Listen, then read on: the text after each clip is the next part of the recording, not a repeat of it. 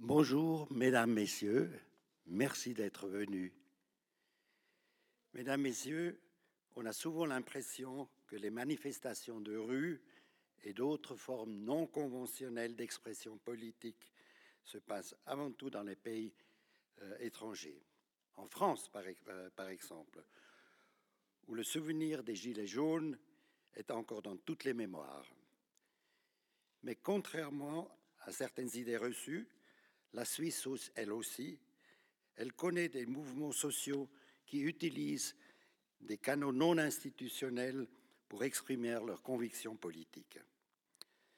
Ce n'est ici certes pas la forme prépondérante de l'expression politique, mais elle a sans aucun doute un poids non négligeable dans le paysage politique suisse. Et ceci pas seulement depuis hier, mais depuis belle lurette.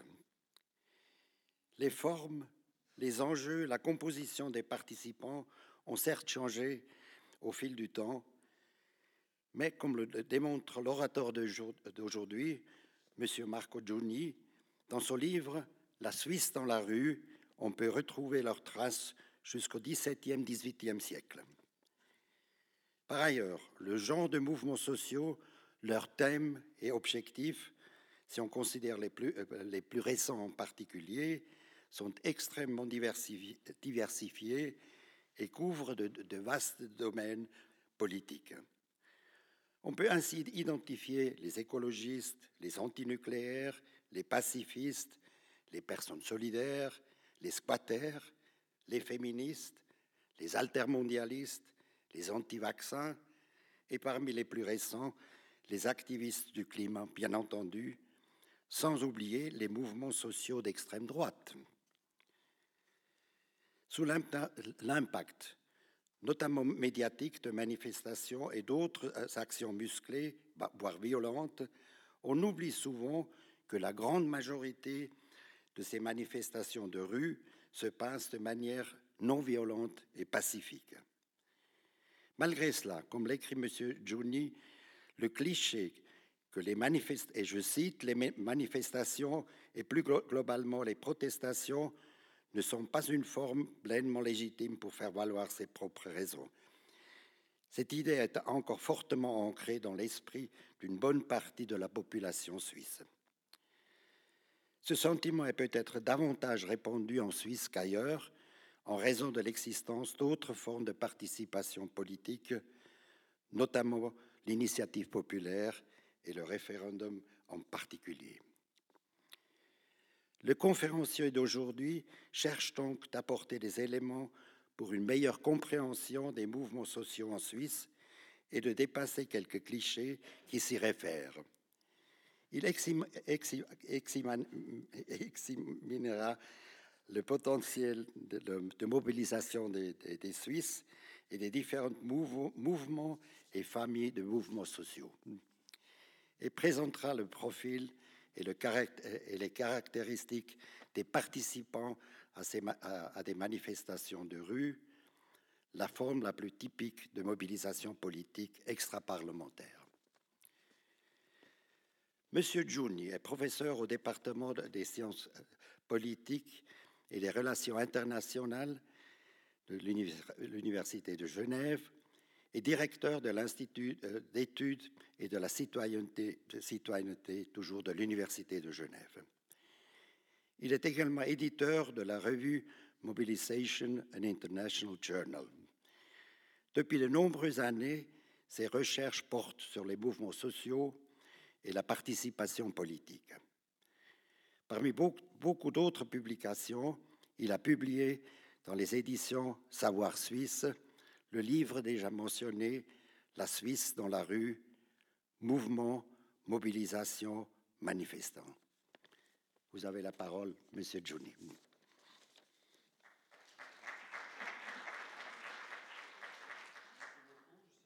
Eh ben, merci beaucoup pour cette présentation déjà.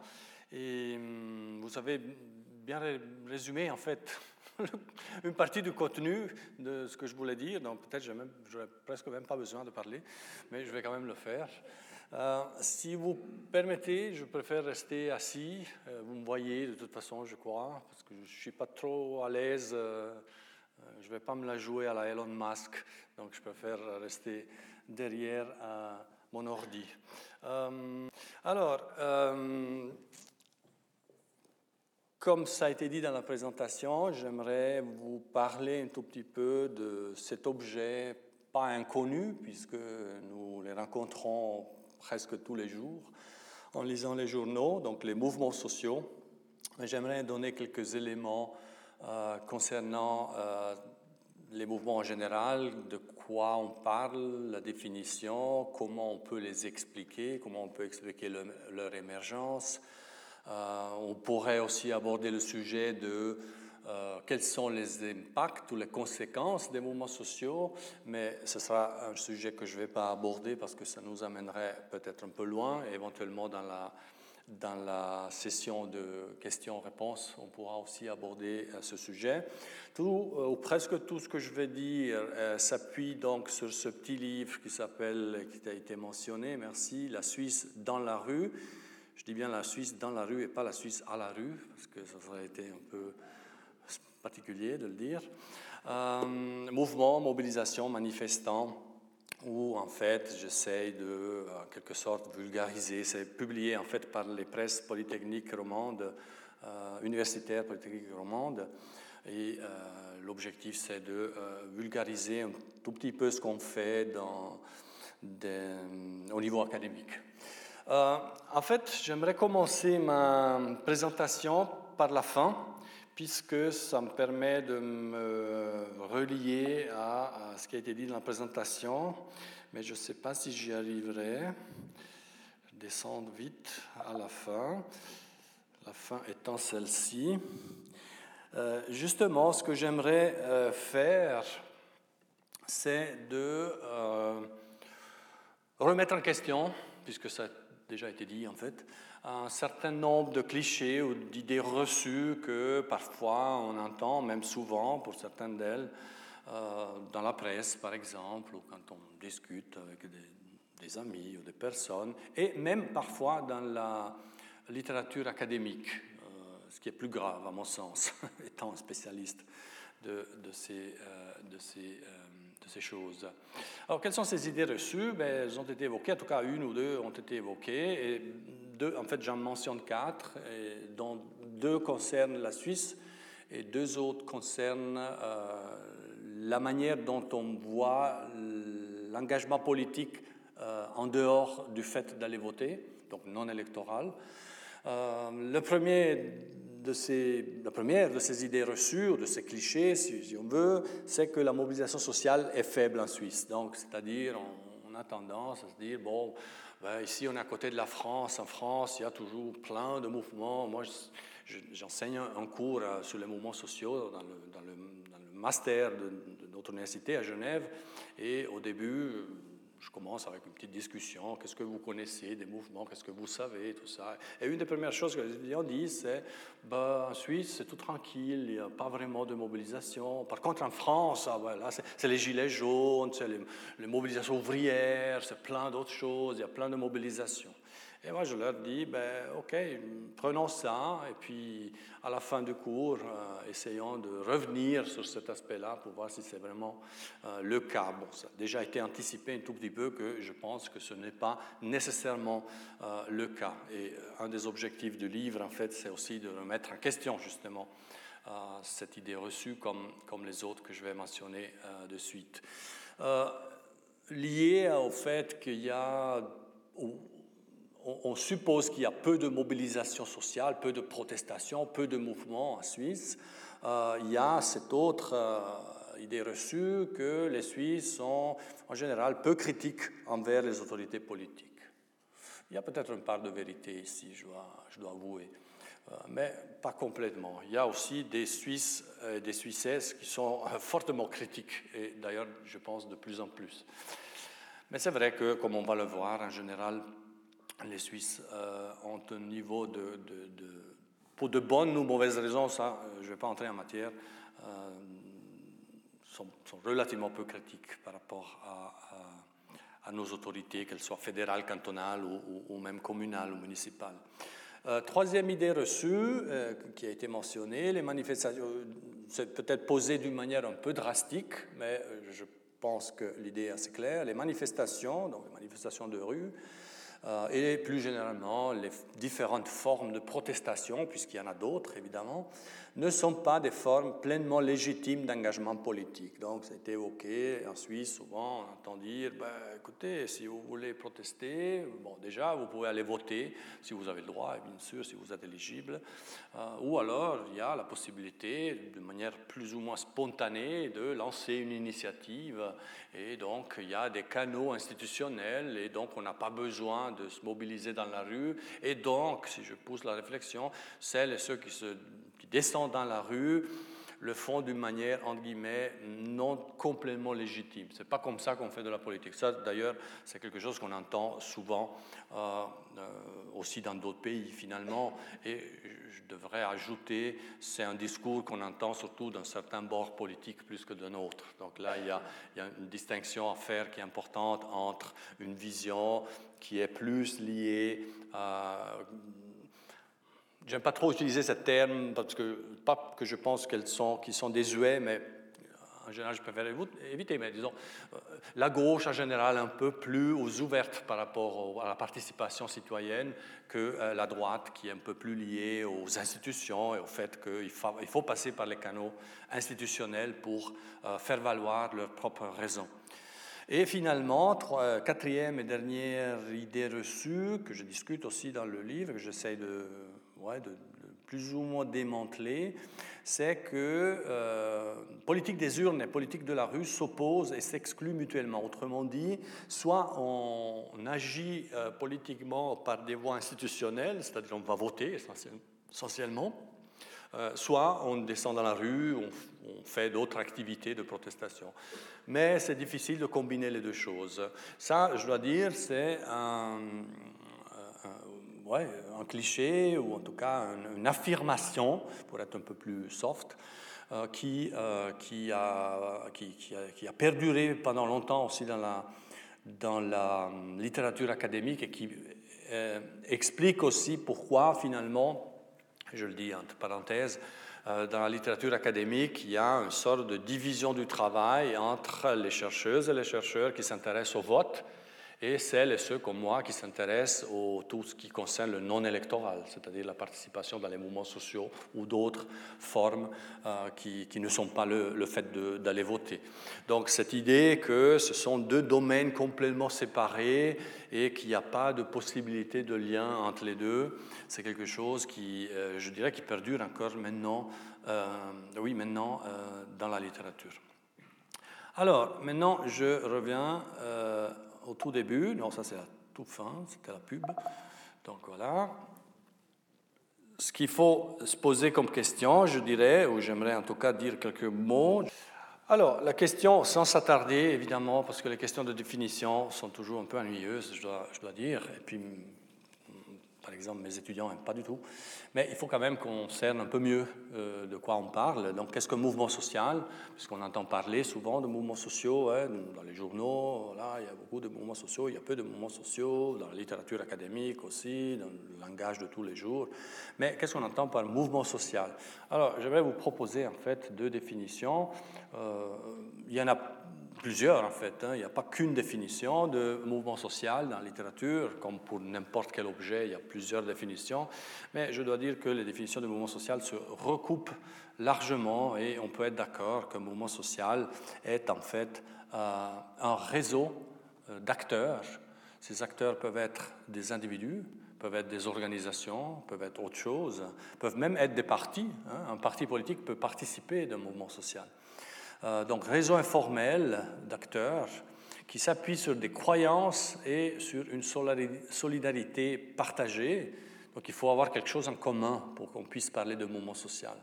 Autrement, on peut peut-être parler de mobilisation, de protestation ou de vagues de protestation, mais on ne peut pas nécessairement parler d'un mouvement social. Donc un mouvement social, c'est quelque chose de plus. Euh, si vous préférez, on peut dire qu'un mouvement social s'appuie aussi sur une identité collective qui peut être plus ou moins forte, hein, plus ou moins, comment dire, dense, mais qui doit néanmoins exister. Un minimum d'identification euh, est nécessaire pour qu'on puisse parler, par exemple, du mouvement ouvrier ou, du mouvement féministe ou de n'importe quel autre euh, mouvement. Euh, donc réseau informel basé sur des croyances partagées, sur une solidarité partagée aussi, donc identité, si vous qui se mobilisent sur des questions conflictuelles. Ça, évidemment, c'est un élément clé. mais ça, c'est vrai pour n'importe quel type d'engagement politique. Il y a un conflit à la base qui dicte, en fait, qui détermine pourquoi on se mobilise. On n'est pas d'accord, on a des intérêts différents d'autres groupes euh, que le gouvernement, ou alors on demande au gouvernement d'agir pour défendre nos propres intérêts, etc., etc., ou nos propres désirs, si on veut l'agir là notion au-delà des simples intérêts. Donc, se mobilise sur des questions conflictuelles à travers le recours fréquent, euh, certains ajoutent, mais pas exclusif, euh, de euh, recours fréquent à diverses formes de protestation. Donc, descendre dans la rue, manifester, bloquer des rues aussi, ou d'autres formes. Évidemment, là, ensuite, mais on ne va pas le faire, il faudrait faire un pas en arrière et se poser la question, OK, Très bien, monsieur, mais qu'est-ce qu'on entend par protestation? Si on ne définit pas ce que c'est la protestation, c'est difficile de définir ensuite ce qu'est un mouvement. Mais je ne vais pas aller dans ce détail. Retenons qu'il s'agit de réseaux informels d'acteurs ce qui en fait distingue clairement un mouvement social d'un parti politique, qui est quelque chose de beaucoup plus structuré. Un parti politique, déjà, c'est une organisation. Un mouvement, ce n'est pas une organisation, c'est un ensemble d'organisations. C'est un ensemble d'organisations qui se connectent entre elles, c'est un ensemble d'individus qui participent aussi, c'est un acteur beaucoup plus flou. Donc du coup, c'est aussi, moi je pense, euh, mais je suis parti intéressé, euh, je pense que c'est plus difficile d'étudier un mouvement social qu'un parti politique. Mais mes collègues qui travaillent sur les partis ne sont pas complètement d'accord, je je dois dire. Euh, une autre définition, c'est celle que qui est affichée, un deuxième, euh, des auteurs américains. Je ne vais pas faire des noms d'auteurs, si jamais ça vous intéresse, après je peux, je peux vous donner les noms des auteurs. C'est une campagne durable de revendication euh, qui fait usage de représentation, c'est traduit de l'anglais, alors je ne sais pas si c'est tout à fait du point de vue de la langue précis, qui fait usage de représentations répétées pour se faire connaître du plus large public et qui prend appui sur des organisations, des réseaux, j'ai mentionné, des traditions, des solidarités, hein, une identité collective si vous préférez. Donc là, c'est une définition qui est un peu différente, qui met l'accent sur le côté d'action, hein, plus que sur le côté qui fait partie d'un mouvement, c'est-à-dire les réseaux informels. Ici, on met l'accent vraiment sur cette idée de campagne et de campagne durable. Donc on ne peut pas définir un mouvement si c'est juste un, jour, il y a une mobilisation, ou même pendant une semaine, pour banaliser un tout petit peu, et puis après, il n'y a plus rien. Ça, ce n'est pas un mouvement, selon cette définition du moins. Un mouvement nécessite qu'il y ait quelque chose qui reste dans le temps. Les mobilisations ouvrières ont commencé il y a longtemps et continuent, avec des hauts et des bas, bien sûr, mais ça reste des acteurs qui sont là. Il y a des phases de latence et il y a des phases de... Euh, présence dans le public, qui est un autre élément en fait qui est souligné dans cette euh, définition. Donc, pour se faire connaître du plus large public, ici il y a une notion qu'un mouvement, c'est un acteur en fait qui prend du sens, qui, qui, qui, qui euh, je dirais presque, qui, dont à la base de l'existence, à la base de son existence, il y a l'aspect euh, que c'est quelque chose de visible et public. D'où le rôle des médias, évidemment, aussi pour définir finalement qu'est-ce qu'un mouvement. Donc un mouvement, c'est un acteur qui est public. Donc l'idée, c'est que on se mobilise, on se mobilise d'une manière visible, publique, et par cette mobilisation, on, se définit aussi comme étant un mouvement social.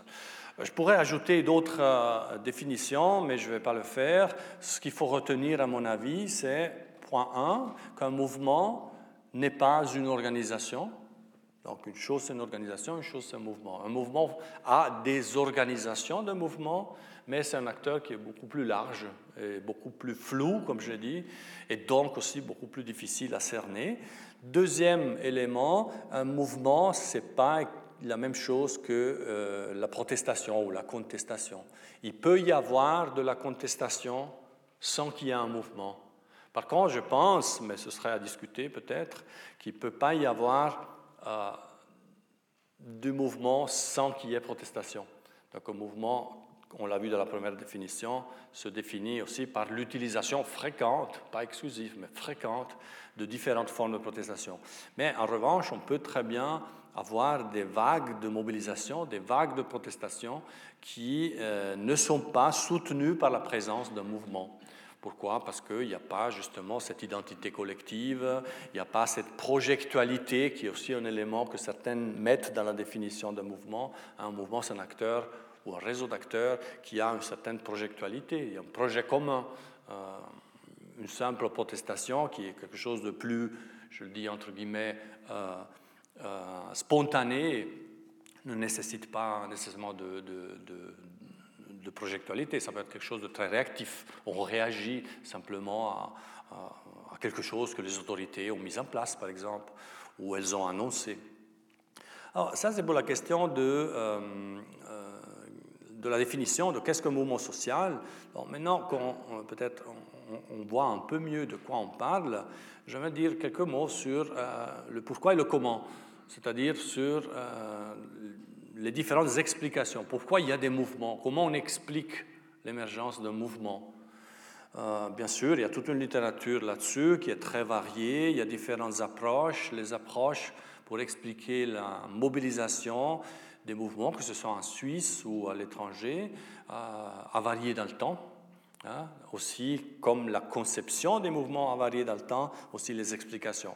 Mais peut-être en simplifiant, j'espère pas trop, euh, on peut dire qu'il y a un certain nombre de facteurs clés euh, qu'on peut retenir. Bon, premier point, ce que je viens de dire, euh, c'est que les mouvements sociaux sont des phénomènes variés, hétérogènes et donc aussi peu, ou relativement peu structurés. À nouveau, avec des variations, il y a certains mouvements qui sont beaucoup plus structurés, il y a d'autres mouvements qui sont plus spontanés, entre guillemets. on a cité les gilets jaunes.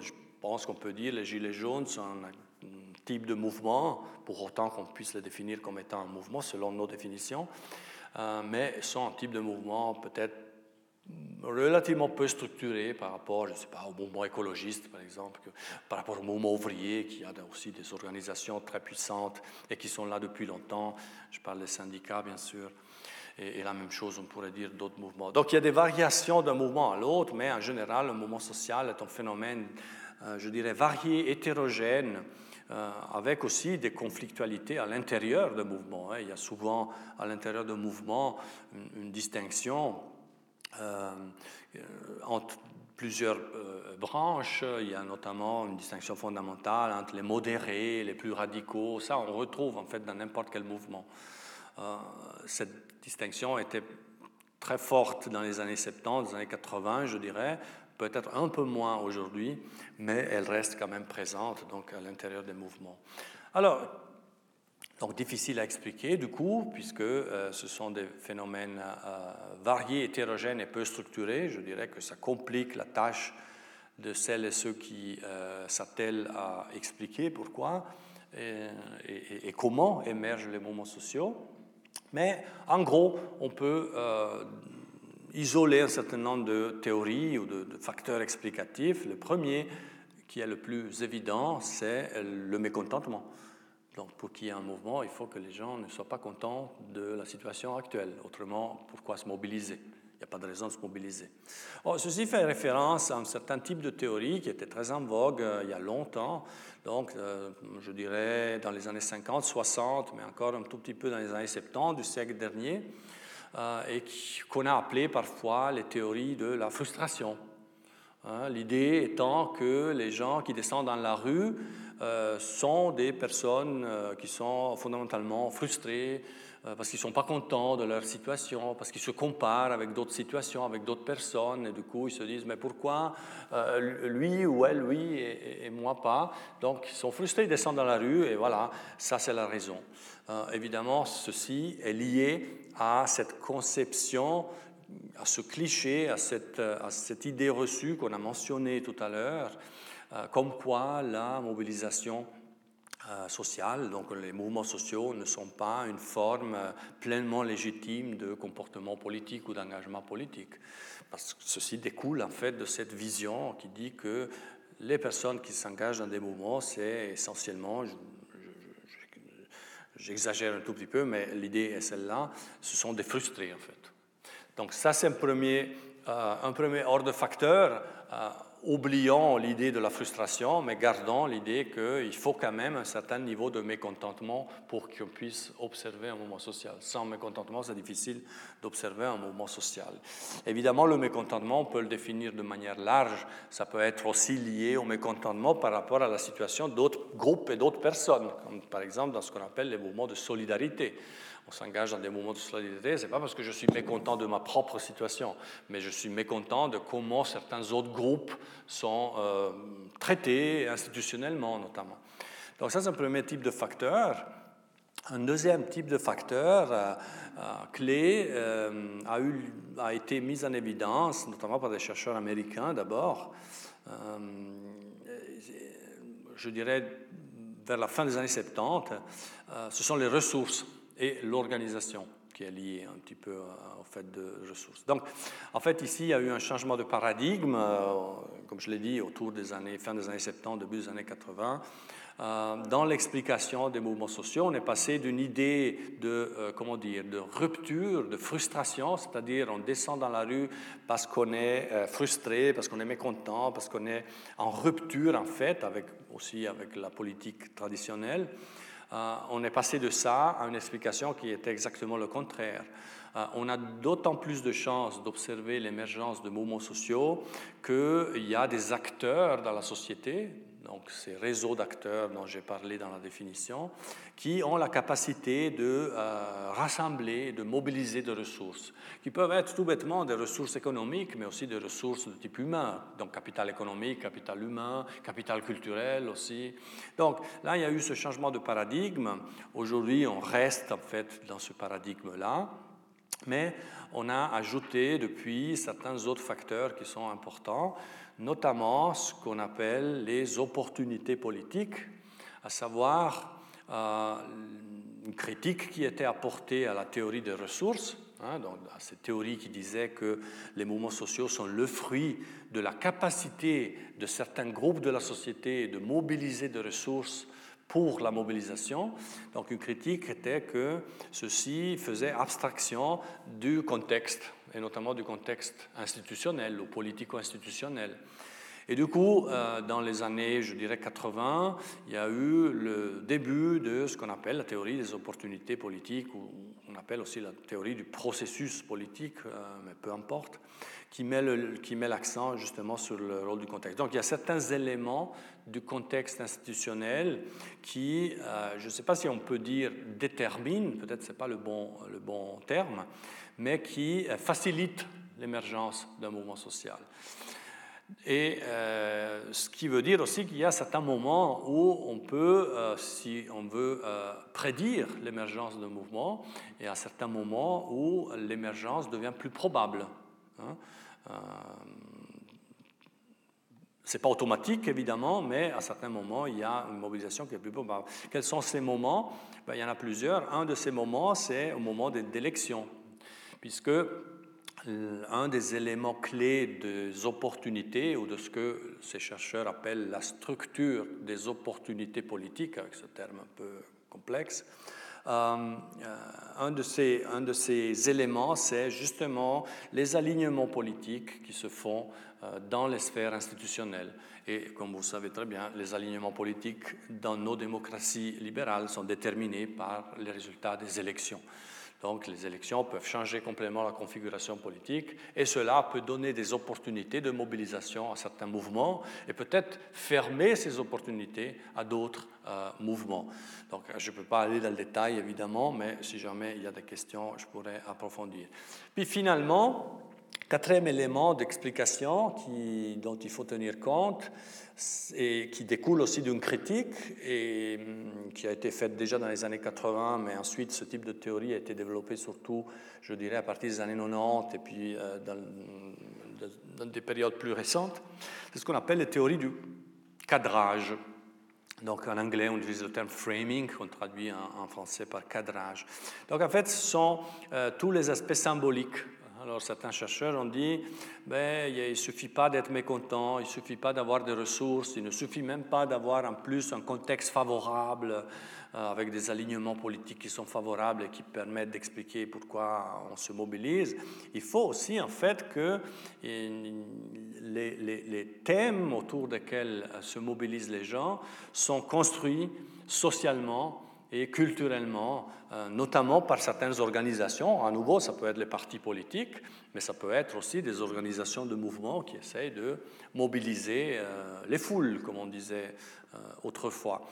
Euh, ici, j'ai mis diagnostic, pronostic, injustice, identité, agentivité. Bon, ça va un peu trop loin, donc je ne vais pas entrer en détail à nouveau dans les questions-réponses, peut-être si jamais je peux approfondir. Mais un élément important, je dirais, c'est euh, cette idée liée à injustice, donc ce sentiment d'injustice. Donc un sentiment d'injustice a été euh, montré à plusieurs reprises dans les études comme étant un facteur clé pour expliquer l'émergence de mouvements, pour expliquer aussi la participation des gens à des mouvements sociaux. Et le sentiment d'injustice, il ne tombe pas du ciel. Euh, il peut être évidemment endogène, dans le sens que ça peut être développé par la personne elle-même. Moi, j'observe une situation, j'observe une, une, opération militaire, comme disent certains, euh, en acte, et puis je me dis, bon, ça c'est tout à fait normal, ou alors je me dis, mais non, ça c'est pas, c'est injuste. Ça, ça arrive évidemment, parce qu'on a tous euh, le cerveau pour réfléchir et pour se faire notre idée. Mais euh, ces théories mettent l'accent sur l'action, les activités des organisations pour justement susciter ce sentiment d'injustice et puis d'autres types de, de, cadrage, justement. Donc il y a des organisations qui peuvent, à nouveau, ça peut être les partis, et à travers les médias notamment, donc là aussi, il y a l'importance des médias qui, qui, jouent, enfin, les médias qui jouent un rôle euh, primordial, je dirais. Donc il y a ces organisations qui essayent de euh, montrer un, problème ou de poser un problème ou, une situation comme étant un problème plutôt. Peut-être ça, ça peut être une bonne manière de, présenter la chose. Donc une situation n'est pas encore un problème. Une intervention militaire, par exemple, pour parler d'actualité, n'est pas encore un problème. Il doit être construit comme étant un problème. Il doit être perçu comme étant un problème. Et c'est cette activité-là de cadrage qui est déterminante pour expliquer pourquoi il y a un mouvement contre la guerre, par exemple, plutôt que pour euh, ou contre plutôt le changement climatique ou pour faire quelque chose, pour faire face au changement climatique. Donc il faut, euh, il faut une, une, Greta Thunberg qui, qui, se mobilise et qui cadre le problème d'une certaine manière. Bon, là, j'ai un peu euh, simplifié. Alors, ça, c'est en gros un peu les différentes théories qui existent.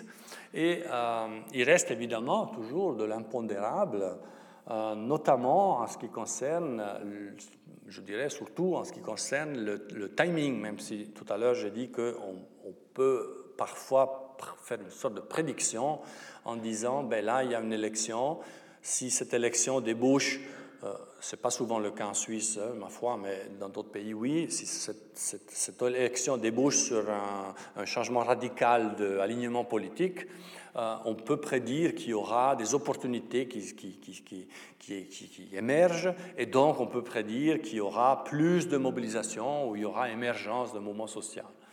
c'est peut-être un peu simpliste, mais on peut arriver. Mais je dirais qu'en général, les chercheuses et les chercheurs ont de la peine, euh, et moi-même, quand on me pose la question, euh, j'ai de la peine à répondre à la question, voilà, comment on peut expliquer pourquoi en ce moment il y a un mouvement, pourquoi les Gilets jaunes ont commencé à se mobiliser, c'était quand, en 2017, 2018, je ne me rappelle même plus.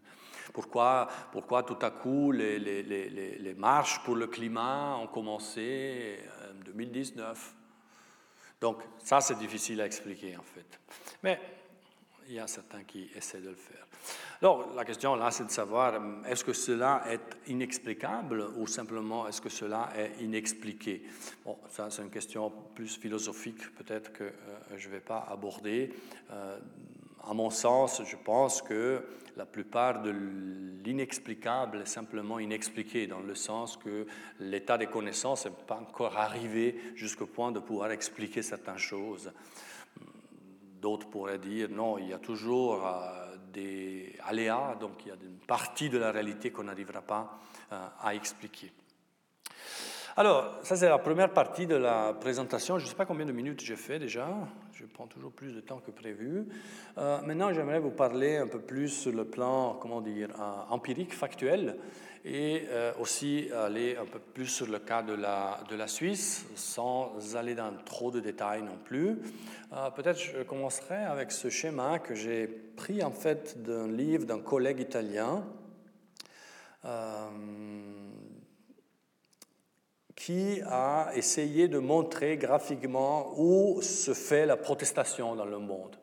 À nouveau, ce n'est pas nécessairement mouvements sociaux, hein, comme on l'a dit tout à l'heure, protestation et mouvements sociaux sont corrélés, mais ne sont pas exactement la même chose. Mais là, c'est quelque chose de sympathique. Je le montre toujours à mes étudiants au début du cours parce que ça me donne un peu une idée de où se fait. Donc là, évidemment, où il y a plus de rouge, c'est là où il y a plus de mobilisation, il y a plus de mouvement. On peut aller chercher la Suisse là-dedans, c'est un peu difficile, je dois dire, mais on peut voir qu'en général, c'est surtout dans les gros centres urbains. Donc ça, c'est aussi un élément important dans l'explication des mouvements sociaux, ou en tout cas dans la description des mouvements sociaux. Euh, c'est surtout un phénomène, euh, ou c'est largement un phénomène urbain. Donc ça, les grands centres. Bon, évidemment, ensuite, après, euh, là où il n'y a que de la glace, où il n'y a que du désert, c'est difficile d'observer des mouvements sociaux simplement parce qu'il n'y a pas de gens. Donc du coup, une grosse partie de la surface euh, et l'absence de points rouges, là, s'explique par ce simple fait. Mais je dirais que là, ça nous donne... Enfin, ça nous donne deux éléments, en fait. Un élément, c'est qu'il y a de la protection un peu partout dans le monde, sauf justement dans ces zones où il n'y a, personne, parce que des raisons climatiques... et, géographique.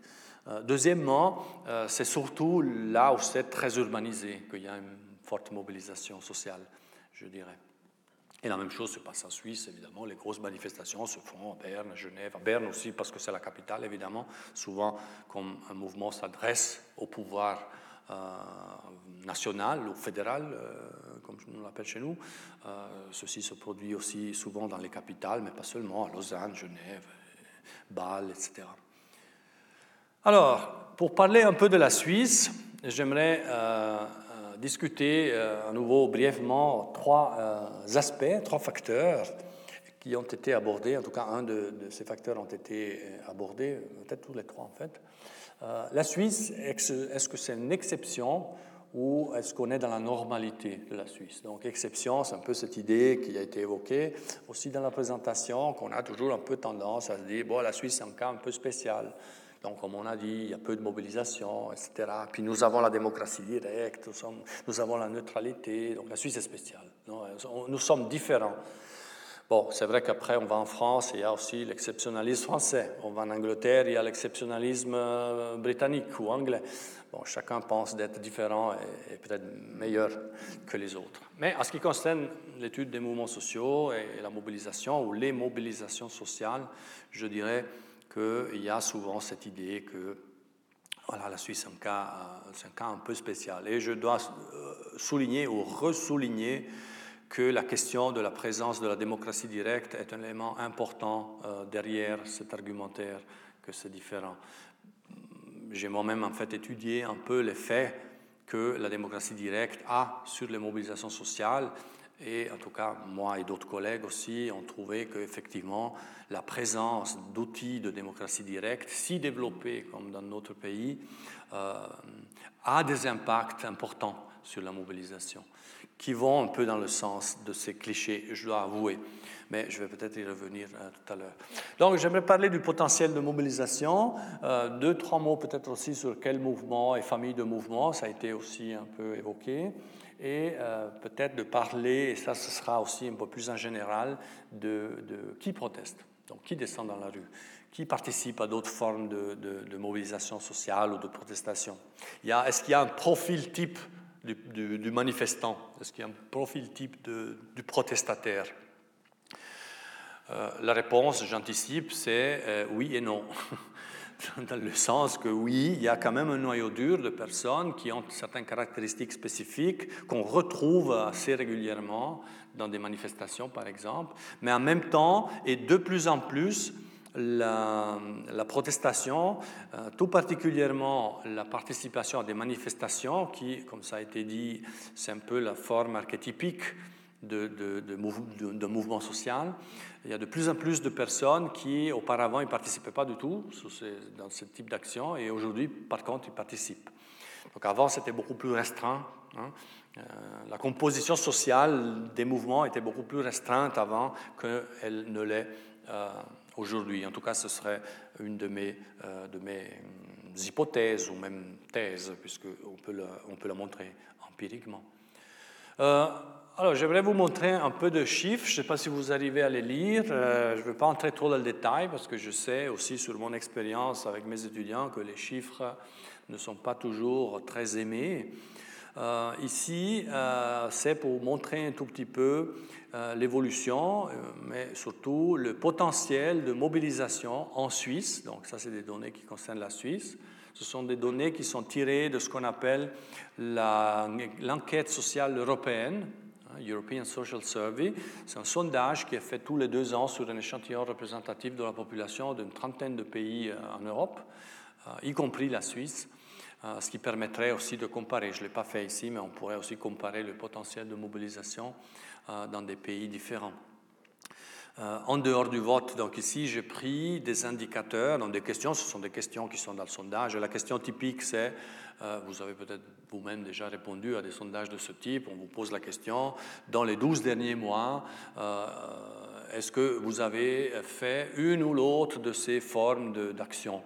Euh, notamment contacter un politicien ou un responsable politique, travailler dans un parti politique ou dans un groupe d'action, travailler dans une autre organisation ou association, porter ou afficher un badge ou un autocollant de campagne, signer une pétition, participer à une manifestation publique légale. Après, on vous pose aussi la question à des manifestations illégales. Mais bon, après, je ne sais pas si on répond oui, non. Boycotter certains produits pour des raisons éthiques ou politiques. Hein. On achète certains produits parfois pour des raisons politiques et on refuse ou on n'achète pas certains euh, produits pour les mêmes raisons. Alors ici, on peut voir en fait quels sont, si on reste peut-être confiné à l'année ici plus récente, qui n'est pas si récente que ça, parce qu'en fait les données ici s'arrêtent à 2016, mais ça, ne change pas fondamentalement en fait dans les années suivantes, plus, près de nous. Euh, on voit en fait que, bien que j'ai dit et que nous avons dit que la manifestation est la forme archétypique ou la modalité archétypique de mobilisation de mouvement social, finalement, ce n'est qu'une petite euh, minorité, oups, pardon, ce n'est qu'une petite minorité de euh, personnes qui se mobilisent, qui participent à des manifestations. Donc là, on a, ça varie de 8 ou 9% à 5% euh, je crois que après 2016, ça augmente euh, justement suite à toutes ces mobilisations qu'il y a eu autour de la question climatique, féministe et autres. Euh, donc ça remonte probablement plus vers le 10%, mais ça reste une minorité en fait. Donc ça c'est un autre élément aussi qui me semble a été aussi évoqué dans la présentation, qui était très riche parce qu'il y avait beaucoup de choses. Les mouvements sociaux finalement sont un, type d'acteurs minoritaire. Donc, ce n'est pas la majorité des personnes qui participent à des mouvements sociaux, en tout cas qui participent à des manifestations. Il y a d'autres modalités, en fait, de la participation non électorale qui sont plus, euh, qui sont plus diffuses, qui sont plus fréquentes, euh, notamment le travail dans des associations. Euh, des associations de type politique, mais pas des partis, hein, parce que parti est, sur la ligne précédente. Donc, participer à des partis, il y a moins de monde. Mais disons, presque un cinquième de la population euh, travaille ou agit ou participe à des activités euh, dans une organisation de différents types, organisation de mouvements social pour la plupart du temps, euh, je pense. Signer des pétitions, c'est aussi en fait euh, partie du potentiel de mobilisation. Donc là, il y a un fort potentiel. Signer une pétition, c'est une action qui est faite par un tiers de la population. Ce n'est peut-être pas surprenant puisque c'est une action qui est très peu coûteuse. Hein. ne demande pas beaucoup d'investissement. Il suffit de rencontrer quelqu'un euh, en sortant d'ici avec un stylo et puis une pétition qui vous explique, voilà, on fait une pétition pour telle, telle, telle chose, et puis vous signez, et puis c'est fini, et vous, vous, répondez oui, je fais ça dans les 12 derniers mois. Euh, donc ça, c'est si on regarde aussi dans d'autres pays, c'est toujours une des formes euh, très importantes. Mais ça peut varier en fait d'un pays à l'autre. Et puis, boycotter certains produits, c'est une forme qui prend de plus en plus de l'importance, même si ici on ne voit pas trop l'évolution, parce qu'il y avait déjà 30% en 2002, comme il y a 32% en 2016, mais à nouveau, c'est environ un tiers de la population qui décide de ne pas acheter certains produits et pour des raisons politiques, hein, commerce équitable ou autre, euh, et qui préfèrent donc acheter d'autres produits. Et euh, ici, on pourrait élargir en fait sur ce qui est en train de devenir un élément très important de l'engagement politique, surtout parmi les jeunes, mais pas seulement, contemporains ou d'aujourd'hui, c'est ce qu'on appelle en anglais la lifestyle politics, c'est-à-dire la politique de tous les jours, de, euh, de style de vie, c'est-à-dire les choix qu'on fait personnellement euh, pour des raisons éthiques ou politiques et qui nous permettent de dire, voilà, on essaie de faire quelque chose, quelque chose directement euh, pour, pour le climat, par exemple, pour l'environnement, pour la cause des femmes plutôt que pour cette autre cause, etc. etc. Donc ça, ça devient de plus en plus important. Si j'ai le temps, je reviendrai en conclusion. Donc ça, ce qui concerne le potentiel. Alors ici, j'avais prévu de parler, mais je vois que je n'ai pas le temps, donc je ne vais pas aller dans les détails. J'avais prévu de parler un peu des différents mouvements qu'on peut rencontrer en Suisse comme ailleurs, d'ailleurs. Euh, qui ont déjà été évoqués. Euh, je vais le faire peut-être d'une manière plus intéressante. Bon, là, c'est la même liste plus ou moins qui a été évoquée. Hein. Il y a différents types de mouvements, bien sûr. Il y a ce qu'on appelle les mouvements traditionnels, y compris le mouvement ouvrier, qui, donc, s'appuie sur certaines euh, lignes euh, de conflit de la société plus traditionnelle. Il y a ce qu'on appelle les nouveaux mouvements sociaux, ou ce que certains ont appelé les mouvements libertaires de gauche, qui se mobilisent autour d'autres enjeux, d'autres questions. Donc, ce sont des questions plutôt de critique de la croissance économique non contrôlée. C'est des questions qui concernent la réalisation de soi, l'émancipation individuelle collective, du refus de contrôle bureaucratique euh, public ou privé, etc. Donc ça, c'est ce qu'on appelle les nouveaux mouvements sociaux, qui ne sont pas si nouveaux que ça, hein, finalement, parce que c'est des mouvements qui se mobilisaient déjà dans les années 70 et, et, surtout 80, donc à la suite de la grande vague de mobilisation des étudiants euh, de la fin des années 60. Euh, Il y a bien sûr aussi des mouvements de la droite radicale qui, je pense que dans le paysage, restent relativement euh, minoritaires, mais qui se mobilisent, hein, euh, euh, peut-être de plus en plus d'ailleurs. il y a eu un certain moment, vous vous en souvenez certainement, comme je m'en souviens, le fameux mouvement altermondialiste hein, qui contestait un certain type de mondialisation et qui était très en vogue depuis la fin des années 90 jusqu'à, je dirais, le milieu des années 2000. Et ensuite, il a un petit peu il a un petit peu disparu, je dirais. Et puis il y a eu le moment des mobilisations, des mouvements anti-austérité, euh, dans lesquels, euh, suite à la crise économique de 2009 euh, surtout, et, et, années suivantes, dans lesquels on pourrait peut-être ranger aussi, dans une époque plus récente, les, mouvements des Gilets jaunes, hein, en France notamment, mais aussi en Belgique, il y a eu un peu ici aussi j'aimerais en fait simplement vous montrer un petit peu tous ces mouvements, euh, à nouveau sur le plan empirique, avec un graphique qui est assez parlant et qui montre euh, en Suisse quand est-ce qu'il y a eu une forte mobilisation. Donc à nouveau, je tiens à, à, à ressouligner, là on parle de mobilisation. Donc ceci en fait découle d'une analyse de la presse et euh, on a en fait répertorié toutes les actions de protestation qui étaient euh, reportées par, les journaux. Donc, euh, il, se peut très bien que là-dedans, il y ait des mobilisations, mais qu'il n'y ait pas de mouvement au sens de la définition qu'on a donnée tout à l'heure. Mais essayons de prendre ça aussi comme un indicateur de la présence de mouvements sociaux dans le paysage politique suisse. Là, en fait, c'est un premier graphique qui montre des données qui vont de 1945, donc la fin de la Deuxième Guerre mondiale, jusqu'à la fin des années 70. Et on voit très bien, et les trois euh, courbes euh, sont euh, représentant, représentent, représentent notamment trois types de mouvements. Donc il y a les nouveaux mouvements sociaux que j'ai évoqués tout à l'heure, donc écologistes, pacifistes, mouvements de solidarité, mouvements que dans l'académie, on appelle des autonomes urbains, avec ce terme un peu sauvage, euh, les squatters en fait, mouvements féministes aussi, euh, LGBT, QI, etc. Donc il y, a, il y, a, tout ce type de mouvements là-dedans. Vous voyez, en fait, ce qu'on appelle les nouveaux mouvements sociaux, c'est aussi un ensemble assez hétérogène de, mouvements qui ont différents objectifs, qui ont différents buts, etc. Mais qui ont quand même un point commun. Euh, donc la courbe bleue, c'est les nouveaux mouvements sociaux. La courbe euh, je sais pas quelle couleur c'est, fuchsia, rouge, rose, violet. Euh, c'est les mouvements ouvriers.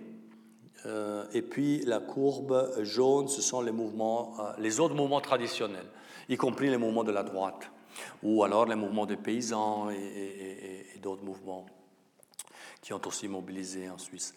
vous voyez, en fait, c'est surtout, comme on le sait, à partir de la fin des années 60, où il y a une vague de protestations importante, pas seulement en Suisse, bien sûr, mais aussi en Suisse, et c'est ça que j'aimerais souligner, en fait, il y a eu une vague de mobilisation très importante en Suisse qui concerne premièrement ce qu'on appelle les nouveaux mouvements sociaux, hein, euh, donc pacifisme, écologie, féminisme, etc., mais qui concerne aussi en même temps les deux autres euh, types de mouvements. Donc les mouvements ouvriers, il y a, aussi une, remobilisation ouvrière hein, euh, pendant la même période, et il y a aussi en même temps une remobilisation ou une mobilisation des autres mouvements. Ce qui me fait dire en fait que souvent la mobilisation sociale se produit euh, à travers des moments que certains ont qualifiés de cycles de contestation. Il y a des moments en fait de protestation généralisée qui impliquent la mobilisation de différents secteurs de la société par différents acteurs. Ici, on le voit très bien en fait. Là, c'était typiquement un cycle de protestation qui a eu lieu en Suisse, comme il a eu lieu en Italie, en France et puis dans d'autres pays aussi. Euh, mais ce qui nous intéresse, c'est qu'il a eu lieu aussi en Suisse. Et euh, donc c'était cette phase généralisée. Il y en a eu d'autres par la suite de ces phases. Il y en a eu une en particulier, mais peut-être elle ne correspond pas à ce que je viens de dire complètement. Ici, vous voyez les mêmes types de données. Euh, pour la période successive, donc celle qui va de 1975 à 2011, nos données s'arrêtent là. En fait, j'en ai pas plus parce qu'on a arrêté de collecter à ce moment-là. En tout cas, nous, peut-être d'autres équipes l'ont fait. Donc ici, vous avez, euh, c'est un peu différent en fait parce que les trois courbes correspondent à des mouvements différents. Ici, on a toujours les nouveaux mouvements sociaux, donc écolo, pacifistes, etc. Euh, fuchsia ou violet, c'est les mouvements traditionnels. Donc, ce n'est pas le mouvement seulement ouvrier, il y a le mouvement ouvrier avec d'autres mouvements traditionnels c'est-à-dire qui s'appuie sur des clivages traditionnels. Et puis on a le mouvement altermondialiste qui, évidemment, était absent euh, pendant une longue période et puis qui a émergé, voilà, comme je disais, à la fin des années 90, avec une mobilisation relativement importante, peut-être en Suisse moins que dans d'autres que dans d'autres pays, moins que notamment en France mais tout de même, il y a eu une mobilisation altermondialiste aussi en France. Mais ici, ce qui apparaît euh, principalement, c'est ce pic-là de la mobilisation. Ça, ça correspond aux années 80, 81, 82, 83. En gros, c'est cette période-là, donc début des années 80. Et c'est surtout les nouveaux mouvements sociaux qui ont mobilisé. Ici, en fait, c'était la mobilisation du mouvement pacifiste essentiellement, mais aussi du mouvement des squatters. Euh, peut-être certains de vous souviennent que dans les années 80, début des années 80, il y a eu une forte mobilisation, notamment à Zurich, mais pas seulement, aussi dans cette ville, en fait, à Lausanne, euh, des mouvements euh, de squatters ou des autonomes urbains, comme je les ai appelés euh, tout à l'heure. Donc Lausanne bouge, par exemple, il y a eu ici. mais à Zurich en particulier, il y a eu une forte mobilisation. combien de temps il me reste? Pas, pas longtemps, hein Attendez, il faut que je. Cinq minutes, ok. Alors, je ne vais pas vous montrer d'autres chiffres, je résume ce que je voulais vous montrer ici. Ça, c'est le niveau de mobilisation à travers toujours les mêmes données. Euh, simplement, ici, je voulais vous montrer, euh, je vous résume ce qu'il y a dans le graphique, euh, où se situe la Suisse par rapport à d'autres pays. Donc, comme je l'ai dit, hein, la Suisse, les mouvements en Suisse sont fortement mobilisés aussi, donc, ce qui va à l'encontre de ce, un de ces clichés de ces idées reçues que je disais tout à l'heure, euh, mais c'est surtout un certain type de mouvement qui a été fortement mobilisateur en Suisse. Ce sont justement ces nouveaux mouvements sociaux dont j'ai parlé euh, tout à l'heure. Les, mobilisations ouvrières, pour des raisons peut-être que vous connaissez, traditionnellement ne sont pas très fortes euh, en Suisse. Tout de même, on constate ces je dirais 10, même 15 dernières années peut-être, une remobilisation importante euh, du mouvement ouvrier aussi, euh, aussi en Suisse, ce qui, n'a pas été le cas pendant longtemps.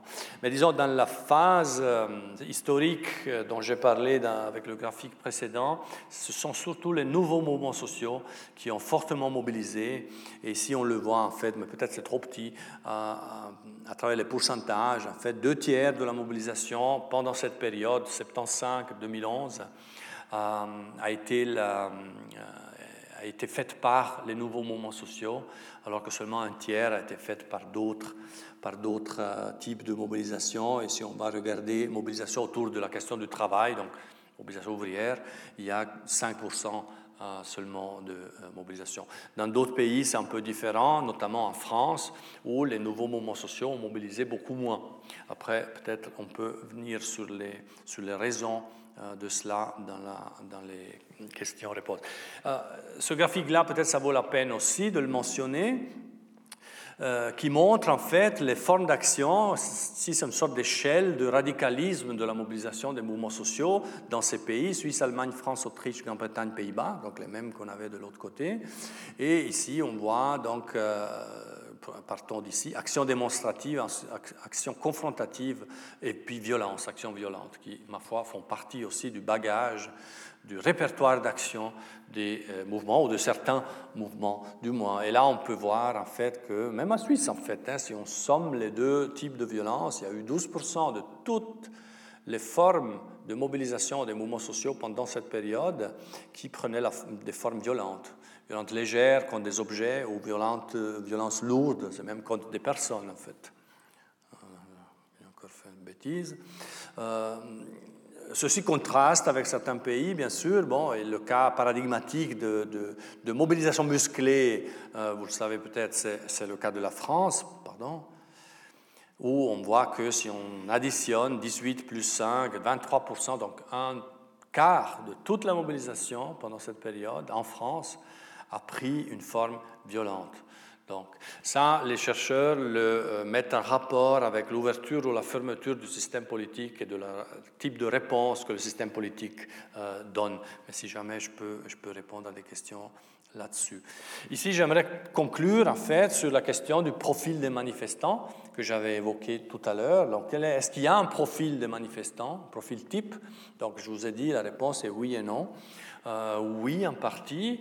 Si on regarde le noyau dur de celles et ceux qui se mobilisent dans les mouvements sociaux, euh, ou le noyau dur de ceux qui, qui manifestent, par noyau dur, ici j'entends les personnes qui vont régulièrement à des manifestations, pas seulement le fait, comme par exemple je fais de temps en temps, euh, j'apparais, je vais parce qu'il y a un jeu qui m'intéresse plus que d'autres. Non, il y a des personnes qui manifestent pratiquement toutes les fois où il y a l'opportunité ou l'occasion de manifester. Donc ceux-là ou celles-là ont en fait un profil euh, relativement typique.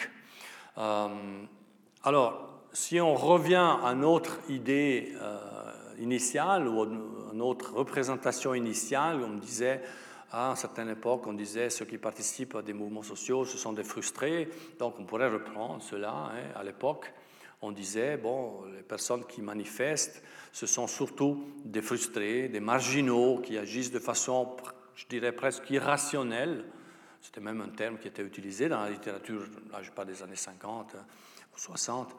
Euh, donc ils agissent de façon irrationnelle sur la base d'états de frustration individuelle. Donc là j'ai mis représentation, pourquoi? Parce que euh, ce n'est pas vrai en fait. Donc c'est une représentation qui était donnée même à l'intérieur de l'académie, donc selon certaines théories, donc ces fameuses théories de la frustration relative. Plus tard, en fait, on a dit, ben, euh, et là c'est plus proche de la réalité, à certains moments, euh, ceux qui, celles qui manifestent ou qui protestent sont des, et ça c'est un terme qui existe dans la littérature, des rebelles anti-État, hein, anti-state rebels. Donc c'est un groupe restreint de personnes qui sont fortement motivées et qui ont une idéologie bien structurée. Ça c'était le profil type des personnes qui participaient à des manifestations ou à d'autres modalités de protestation, surtout à l'époque, euh, dans les années 70, 80, donc euh, dans, cette première grande vague que j'ai montrée euh, tout à l'heure. Mais aujourd'hui, je pense qu'on peut dire que cela a beaucoup changé. Donc de plus en plus, en fait, et les études le montrent, tout le monde participe tout le monde peut ou est censé participer à des manifestations. Donc l'hétérogénéité des participants à des manifestations a, augmenté au, fil du temps. Donc ce n'est plus un groupe spécifique de personnes, mais on retrouve en fait beaucoup de personnes différentes euh, qui sont motivées de manière différente, donc des personnes politiquement motivées, au profil très varié, euh, etc. Euh, tout ça, euh, sans oublier, je conclurai là-dessus, qu'il y a tout de même ce profil type euh, que j'ai évoqué. Et voyons quel est ce, profil type, peut-être pour conclure. Ben, D'abord, et ça c'est en fait le résultat, c'est une sorte de résumé de résultats des recherches sur les facteurs qui poussent les gens à participer à des mouvements sociaux ou à des manifestations. Ben, c'est d'abord les personnes qui ont du temps.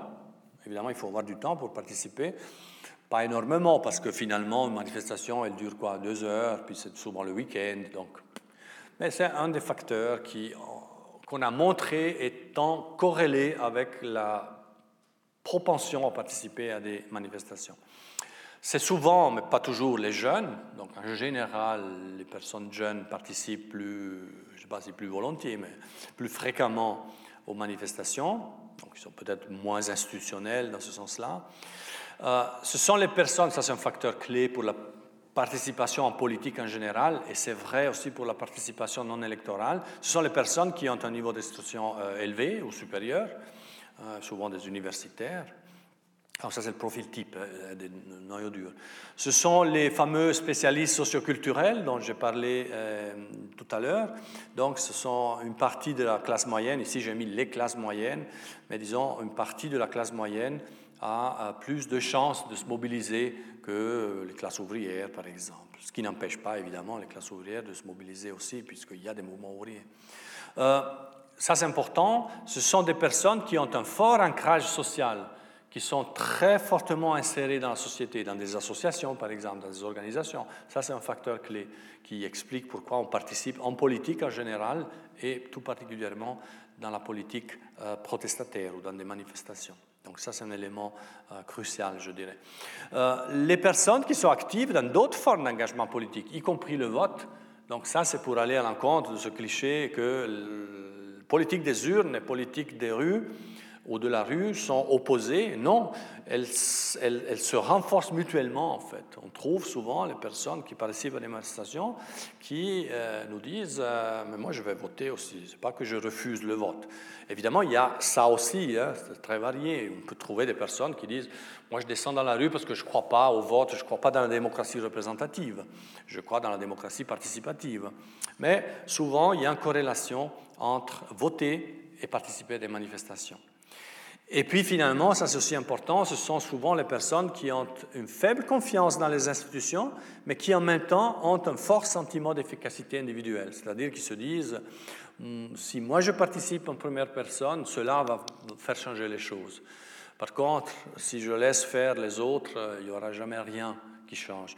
Donc cette combinaison de faible confiance institutionnelle ou politique et fort sentiment d'efficacité, c'est ce que certains auteurs ont appelé les citoyens critiques Hein, ou les démocrates insatisfaits, pour utiliser un autre terme, qui euh, représente bien en fait le profil des personnes qui se mobilisent. Tout ça, évidemment, ne veut pas dire que les autres personnes si vous êtes en train de penser, mais moi je participe à des manifs, mais je ne suis pas comme ça, euh, cela n'empêche pas d'avoir d'autres profils, évidemment, qui participent. C'est, disons, une surreprésentation. Si on fait une enquête, un sondage auprès des personnes qui manifestent, il y aura une surreprésentation de ce profil, de ce type. Euh, type-là. Voilà, j'avais encore quelque chose à dire, je vais peut-être le dire après, mais je vois que j'ai plus le temps par rapport à, comment ça a évolué la mobilisation. Je le laisse éventuellement pour la session de, de questions et je reviens simplement sur ces quatre euh, idées reçues que maintenant, j'espère, j'ai plus ou moins essayé de montrer, en tout cas peut-être de manière un peu indirecte, qu'elles sont, à mon avis, euh, fausses et pas, et, pas justifiées. Voilà, merci de, votre attention. Désolé, j'ai pris un peu plus de temps que prévu. prévu et j'écoute vos, vos questions volontiers. Il vous laisse certainement avec des questions, des remarques, peut-être des critiques. Euh, à ce qui était, ce qui était dit. Qui? Merci, Monsieur Gioni, pour votre intervention. J'ai une question. Est-ce que actuellement les mouvements sociaux ne peuvent pas être en partie incités par les réseaux sociaux et par des influenceurs ou influenceuses de toutes sortes, ce qui va changer un peu la donne je réponds tout de suite. Hein. Mieux. Oui, merci pour la question très importante. Je n'ai pas abordé ce sujet. en fait, j'avais prévu de, l'aborder un tout petit peu dans la dernière slide que je n'ai pas, que pas fait. Donc, c'est bien que vous posiez cette question. Euh, évidemment, euh, le monde change. Euh, le, monde qui entoure les mouvements sociaux change aussi. Et un de ces changements consiste dans la présence aujourd'hui des médias sociaux, des réseaux sociaux, qui est très importante. Euh, il y a une littérature qui est de plus en plus, comment dirais-je, florissante euh, sur cette question. Euh, et il y a deux positions dans la littérature par rapport à cette question-là, je dirais. Il y a deux réponses, en fait. Il y a une réponse qui dit les réseaux sociaux sont un sont peut-être il y en a trois parce que votre question est un peu plus sophistiquée de, de, de la réponse que je veux vous donner. une, une, réponse, c'est de dire, oui, les, ou une manière d'aborder le sujet, c'est de dire les réseaux sociaux sont un facteur qui facilite largement la mobilisation, parce que ça permet de s'organiser très rapidement et de faire même des, ce qu'on appelle les flash mobs, toutes ces, formes euh, apparemment spontanées, mais qui ne sont pas spontanées en fait de mobilisation qu'il n'y avait pas n'y avait pas avant, parce qu'avant, évidemment, il fallait organiser de notre manière. On se retrouvait le soir dans l'association, etc., etc. Aujourd'hui, c'est très différent. Euh, maintenant, euh, euh, avant, je, dis quel est l'autre. et donc, il y, a, il y, a, une appréciation qui est, positive par rapport à ça. Donc, les chercheuses et les chercheurs disent oui, ça c'est bien, donc, parce que ça permet la mobilisation pour autant qu'on est favorable à ce qui est de la mobilisation sociale.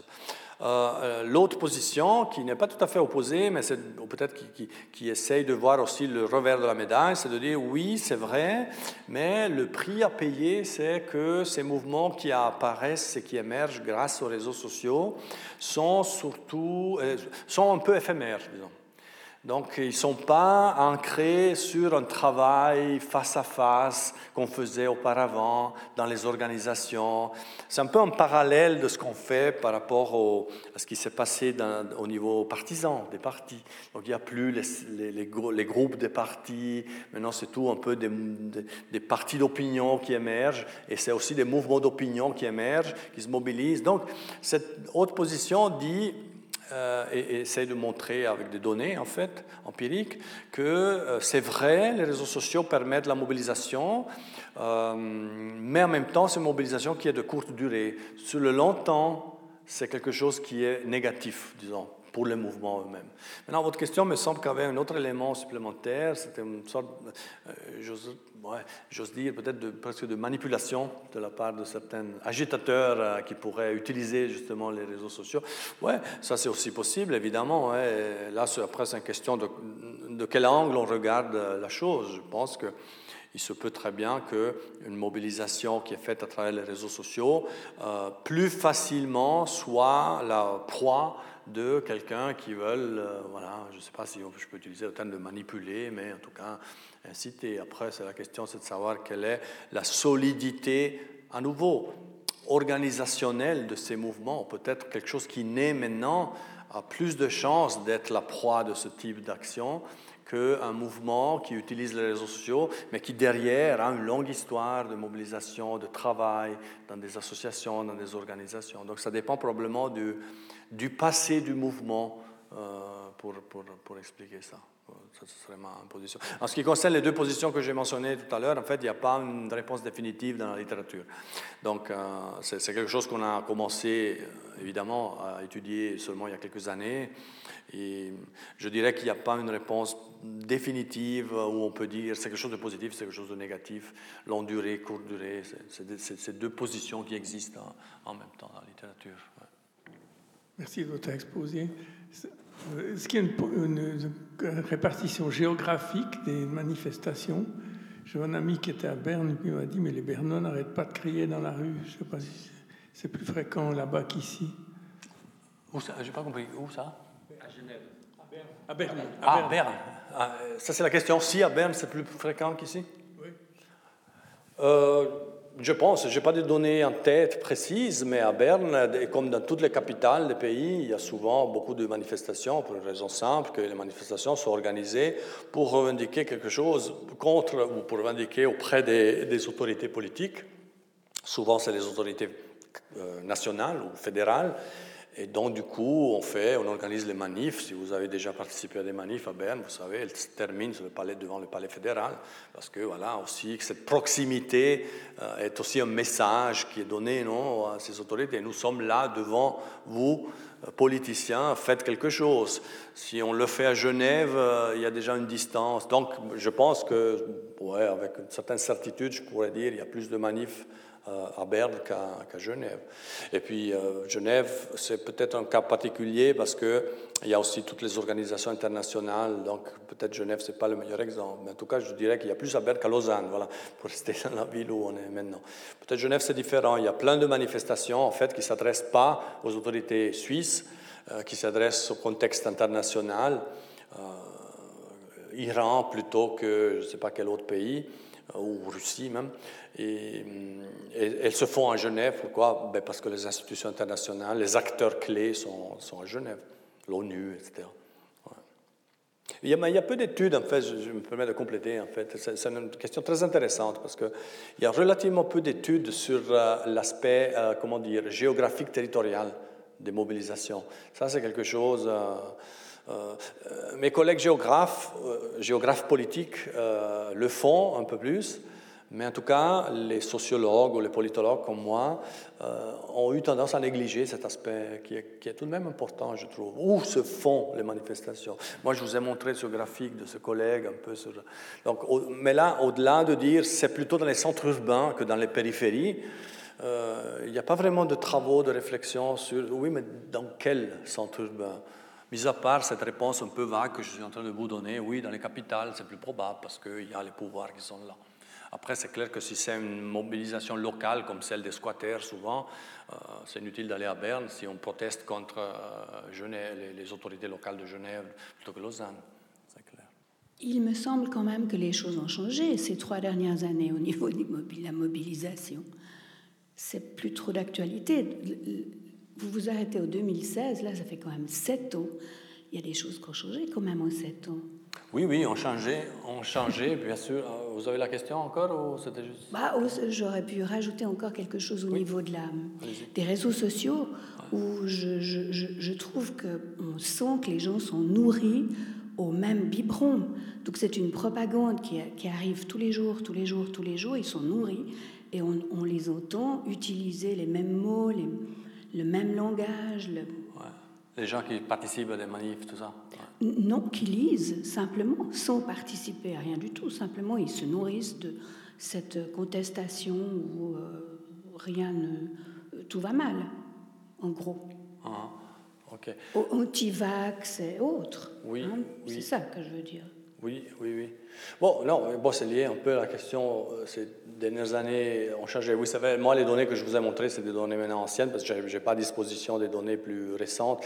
Pour ce qui concerne le potentiel, euh, on les trouve facilement parce que cette enquête européenne, elle est faite tous les deux ans. Donc, la dernière vague disponible, c'est celle de 2022, euh, sauf erreur.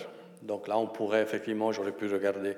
Euh, ça n'a pas changé beaucoup, hein. ça n'a pas changé énormément. Ce qui a changé, c'est vrai que c'est la remobilisation qu'il y a eu, c'est, moi je dirais, cinq, six dernières années, peut-être avec une petite parenthèse, enfin petite, je ne sais pas si elle était si petite que ça, mais la parenthèse de la période de la pandémie, du confinement.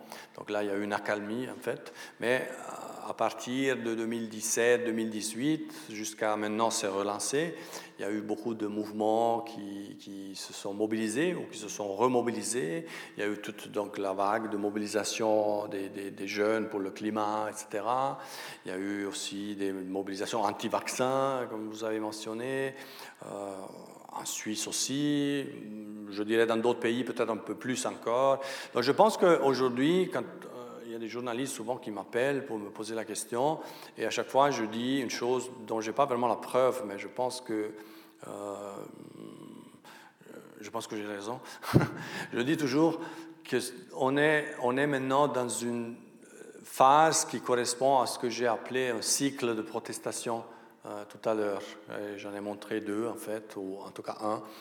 Euh, et je pense qu'on est dans une phase que, certains chercheurs ont appelé un cycle de protestation, c'est-à-dire un moment où on voit apparaître différents mouvements, où il y a différents groupes sociaux qui se mobilisent, qu'avant ils ne se mobilisaient pas, sur des, raisons les plus disparates. Donc je pense qu'on est dans une phase comme celle-ci. Euh, pourquoi? Euh, ça, à nouveau, c'est difficile d'expliquer pourquoi maintenant il y a ce cycle de protestation et pourquoi pas il y a six ans ou dix ans. Ça, je pense que je ne serais pas en mesure de vous dire. Quelles sont les conséquences de cela? Là aussi, c'est difficile à dire.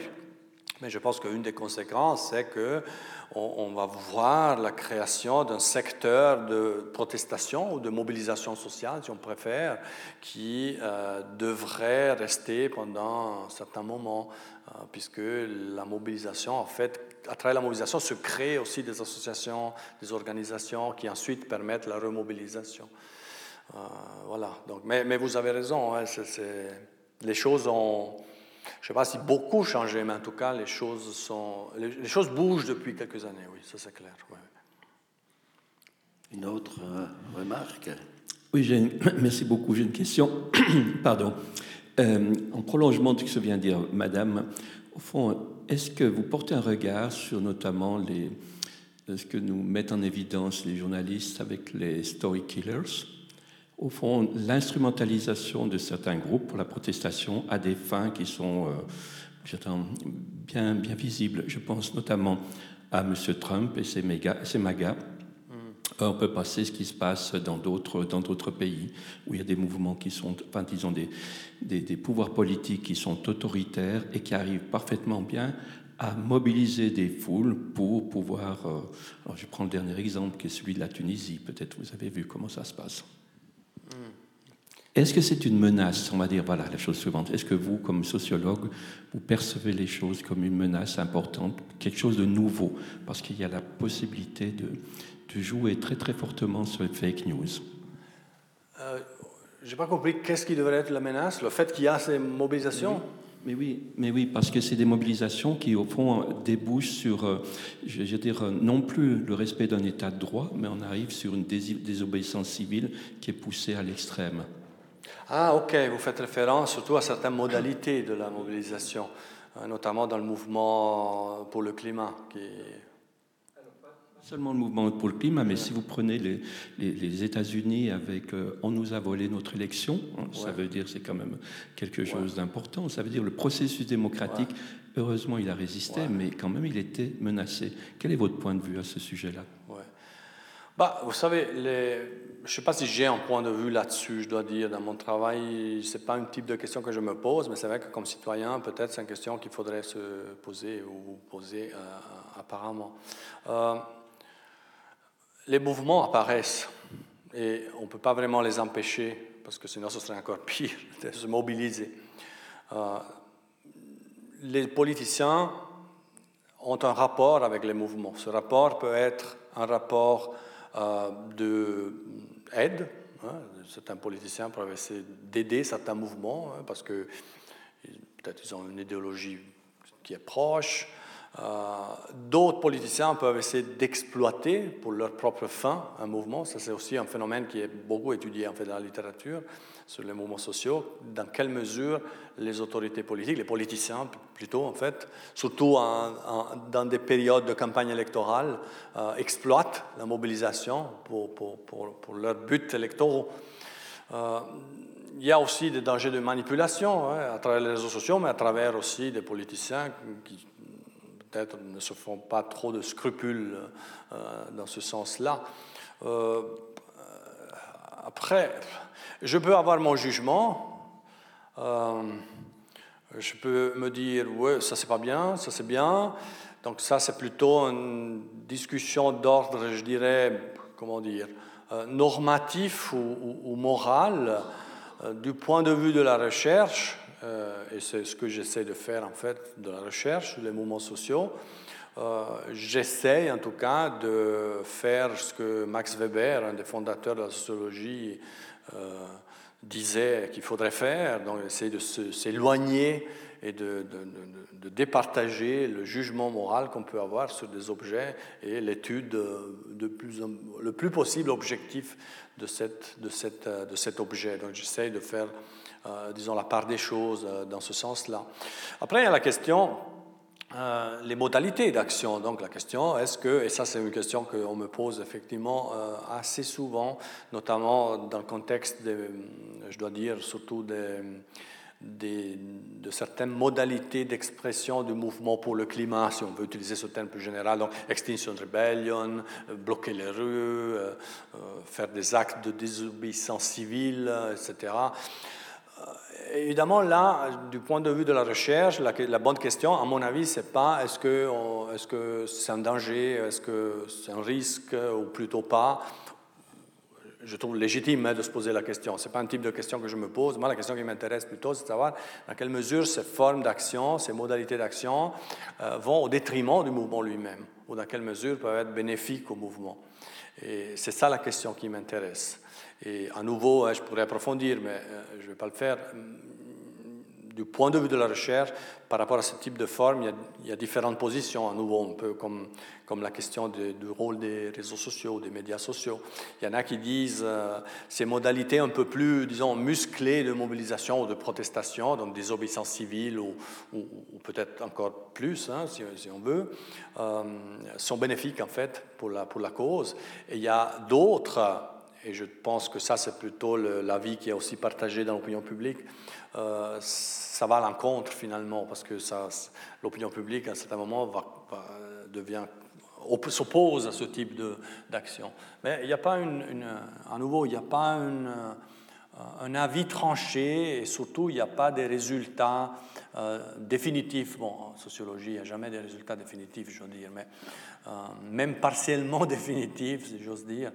Euh, par rapport à cette question. Moi, j'ai tendance à dire que même ces formes de mobilisation, des obéissances civiles ou autres formes qu'on peut qualifier de radicales, euh, sont bénéfiques au mouvement. Mais je n'ai pas vraiment d'éléments empiriques pour le prouver, c'est ma sensation. Au-delà du jugement qu'on peut faire, au-delà du jugement comme citoyen, je peux dire non, ça, il ne faut pas faire ça, il ne faudrait pas faire ça. Ça, c'est une autre question.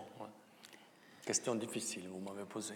Oui, vu le temps avancé, peut-être une dernière question.